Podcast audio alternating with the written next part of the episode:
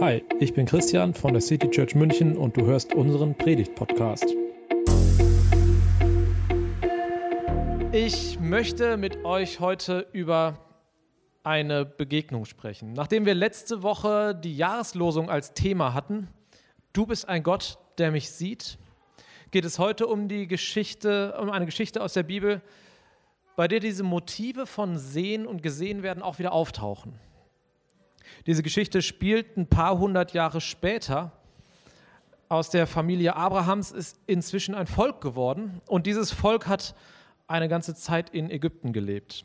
Dort sind sie von einem angesehenen Volk bis in die Sklaverei abgerutscht, wurden unterdrückt und ausgebeutet und dann hat Gott sie befreit. Mit richtiger Action, mit richtig Säbelrasseln, einer Flucht durch ein Seitenmeer, schließlich in Sicherheit vor den Verfolgern. Und die Hauptrolle spielt dieses Mal ein Mann, nachdem wir letztes Mal Hagar und Sarai als die Protagonistinnen hatten. Aber da es diesmal nicht mehr nur um eine Familie geht, sondern inzwischen auch ein ganzes Volk, ist die Situation etwas komplexer. Denn klar, je mehr Menschen beteiligt sind, desto mehr geht auch schief. Letzte Woche ging es um eine Eigenschaft Gottes und auch heute werden wir wieder manches über Gott lernen. Aber erstmal möchte ich euch mit reinnehmen in die Geschichte und dafür muss ich auch etwas ausholen. Also das Volk Israel ist aus Ägypten geflohen und kommt schließlich an einen Berg. Und an diesem Berg soll Mose, der Anführer dieses Volkes, hochsteigen und er begegnet dort oben Gott, der ihm die zehn Gebote gibt. Außerdem erklärt Gott Mose noch ganz viel dazu, wie denn der Glaube an ihn praktiziert werden soll. Und das dauert eine Weile.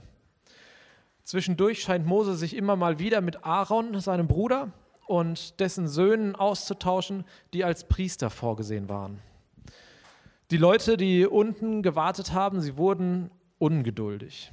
Also es könnte durchaus ein paar Tage gedauert haben, die der Mose dort oben auf dem Berg war. Und sie fragten sich, kommt Mose überhaupt wieder? Oder ist ihm was zugestoßen? Kommt, wir helfen uns selbst. Wir machen uns einen Gott, den wir sehen können, denn bisher war es ja Mose, der Gott begegnet ist. Wenn wir uns einen Gott selber machen, dann ist er für uns verfügbar. Dann können wir darüber bestimmen, wo dieser Gott ist. Das Ganze bleibt Gott da oben auf dem Berg, wo er mit Mose spricht, natürlich nicht verborgen. Er kommt, bekommt mit, was da unten am Fuß des Berges abgeht. Die Leute sagen, der Gott, den sie sich da gebastelt hat, haben, das wäre der, der sie aus Ägypten geführt hat. Die Leute haben ein goldenes Kalb gebaut. Also nicht mal irgendwer aus dem Volk, sondern tatsächlich der Bruder von Mose, sein Vertrauter Aaron, der Priester, auf Aufforderung des ganzen Volkes. Sie wollten sich, sie wollten von diesem goldenen Kalb angeführt werden. Und Gott wird richtig zornig. Also so richtig. Er spricht davon, alle zu vernichten. Mose gelingt es gerade so, Gott zu besänftigen.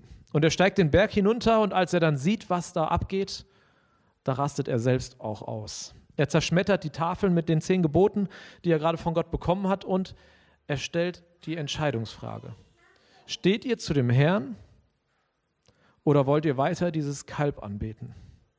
Und die Entscheidung ist tatsächlich nicht eindeutig. Manche entscheiden sich für Gott, manche für dieses goldene Kalb. Und schließlich sagt Gott dem Volk Israel, wo sie hingehen sollen und dass ein Engel sie führen wird in das Land, in dem Milch und Honig fließt. Also er lässt sie nicht fallen, aber Gott sagt auch, ich werde nicht mitkommen. Bis dahin hatte Gott sie immer geführt und hier sagt er, ich werde nicht mitkommen. Ich weiß nicht, ob ihr das kennt, wenn euch jemand zu Weißglut treibt. Da ist es ganz gut, auf Distanz zu gehen, um nicht zu platzen. Und genauso sagt Gott das hier auch. Wenn ich mit euch gehe, weil ich weiß, dass ihr ein halsstarriges Volk seid, es könnte passieren, dass ich nochmal zornig werde und Mose mich nicht wieder besänftigen kann. Und das möchte ich lieber nicht riskieren. Und damit kommen wir unserer eigentlichen Geschichte näher. In dieser Situation war es so, dass Mose immer mal wieder mit Gott gesprochen hat im Zwiegespräch, im sogenannten Zelt der Begegnung. Und es heißt sogar, dass Mose dort von Angesicht zu Angesicht mit Gott sprach, wie einer, der mit seinem Freund redet. Das finde ich einen total faszinierenden Gedanken. Mose und Gott da in diesem Zelt und sie unterhalten sich wie zwei Freunde. Und bei einem dieser Gespräche sagt Mose, hey Gott, ich muss mehr über deine Pläne wissen. Ich muss wissen, was du vorhast, damit ich dich besser verstehe, damit ich merke, dass du mir wohlgesonnen bist. Und er erinnert Gott daran, Israel ist doch dein Volk. Und irgendwie finde ich es ganz cool, wie Gott sich von Mose immer wieder überzeugen lässt. Gott sagt, also gut, ich schicke doch nicht den Engel mit euch, ich komme selbst mit. Dann musst du dir keine Sorgen machen. Dann ist es nicht so wichtig, meine Pläne zu kennen. Ich bin schließlich bei dir dabei.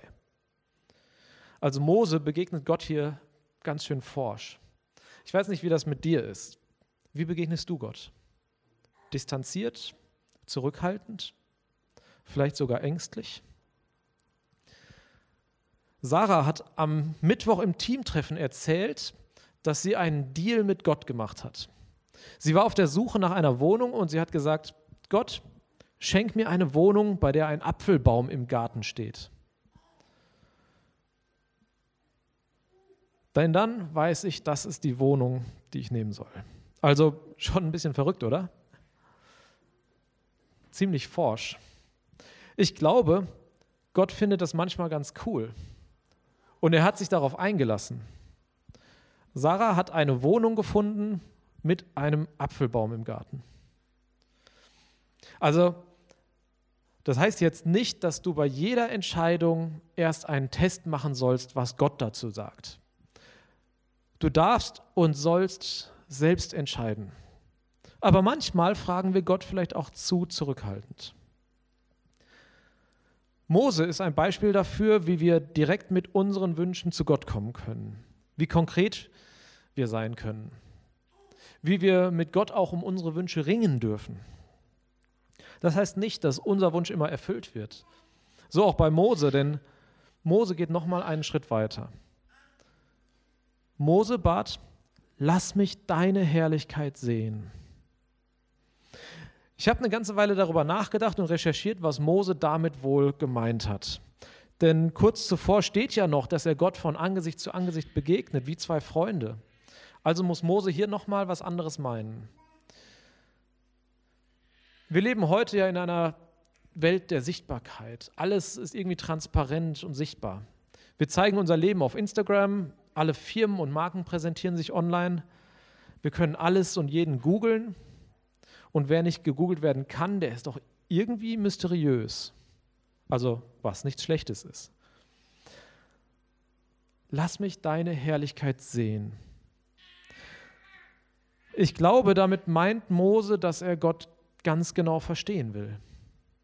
Gott, zeig dich mir so, wie du bist mit all deiner Macht, mit deiner Größe?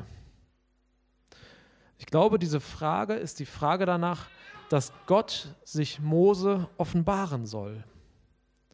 Mose möchte Gottes Herrlichkeit sehen. Er möchte verstehen, er möchte begreifen, er möchte erfassen, wer Gott ist. Und ich finde es spannend, wie Gott hier reagiert. Denn da sagte Gott, ich will all meine Güte an dir vorüberziehen lassen und den Namen des Herrn vor dir ausrufen. Wem ich gnädig bin, dem bin ich gnädig, und mit wem ich Erbarmen habe, mit dem habe ich Erbarmen. Also er sagt quasi, weißt du was, Mose, ich mache dir einen Vorschlag. Wir fangen mal an mit meiner Güte.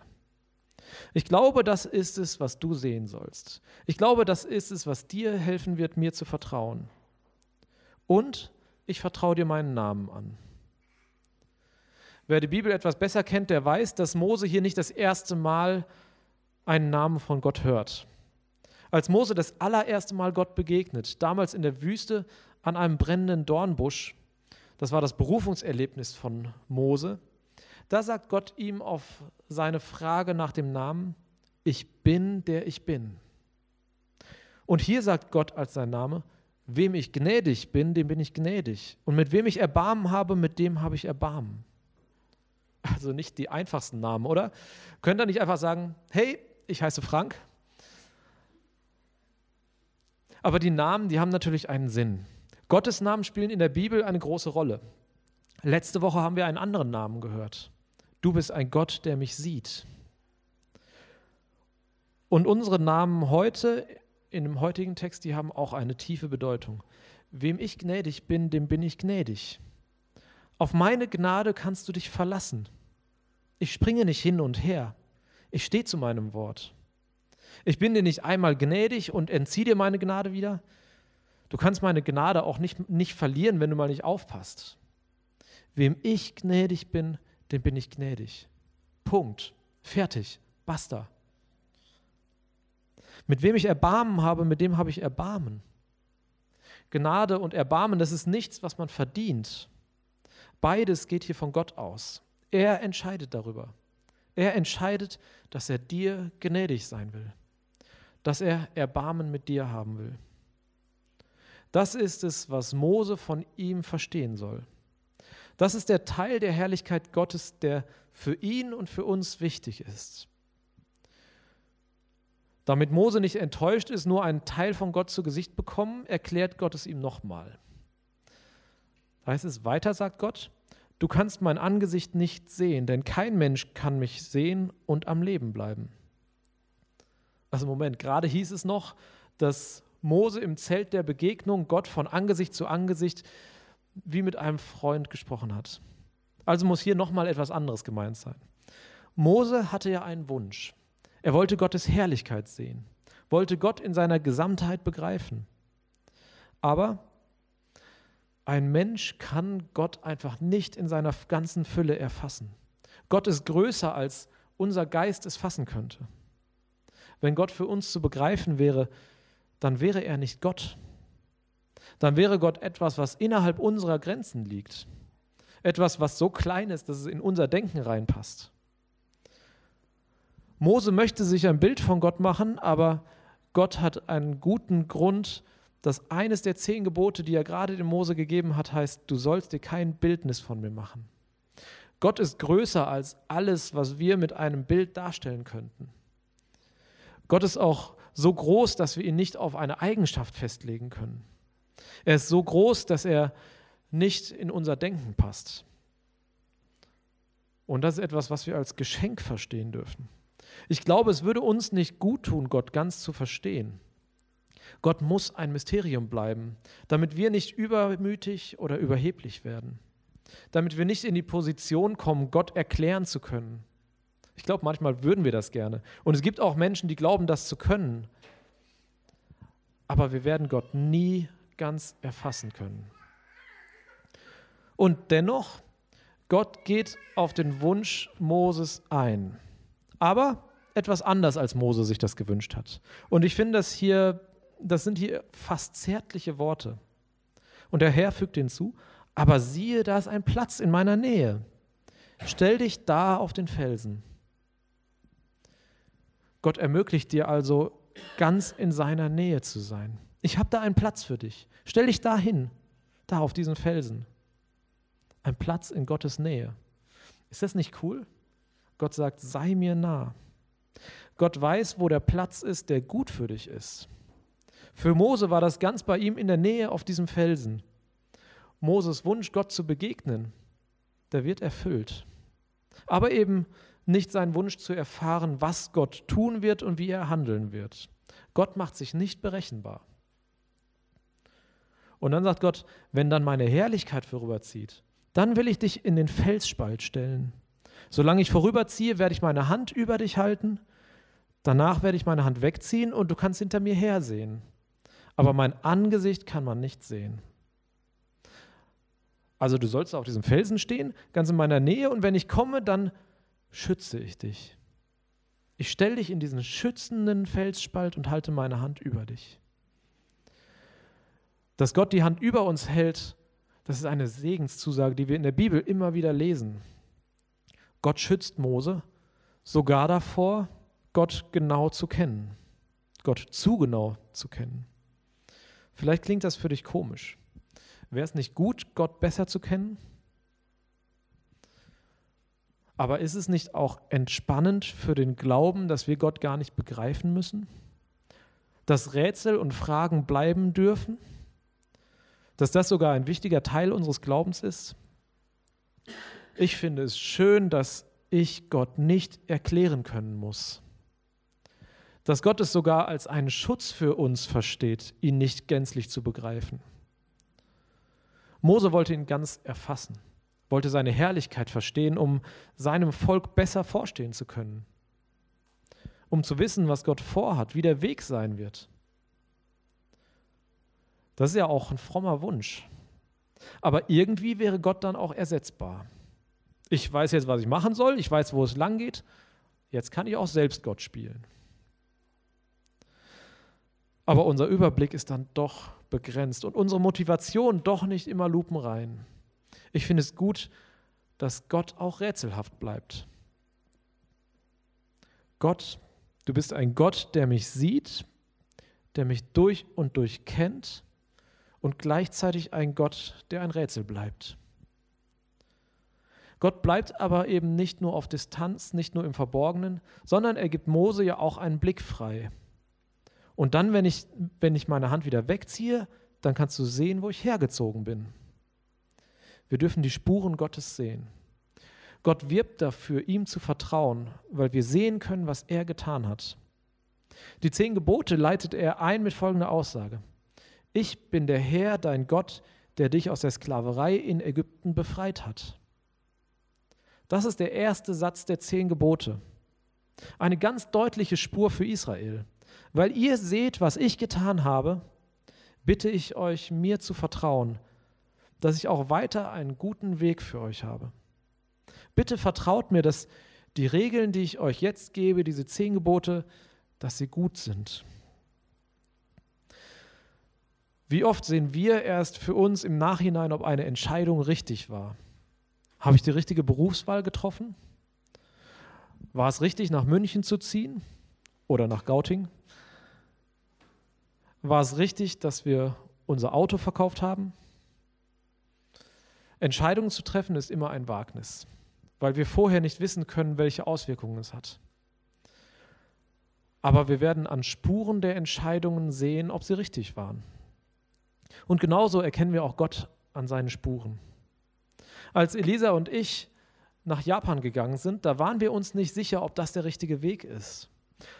Aber wir sehen heute, wie Gott uns in dieser Zeit gesegnet hat wie er uns bereichert hat durch die Erfahrungen, die wir dort machen konnten, wie er uns Möglichkeiten geschenkt hat und weitere Wege vorbereitet hat.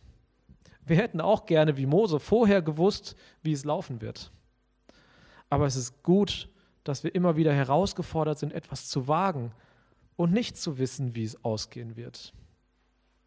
Wir sind aufgefordert zu vertrauen und in diesem Vertrauen Wege zu gehen, Entscheidungen zu treffen und dann die Spuren des Wirkens Gottes zu beobachten.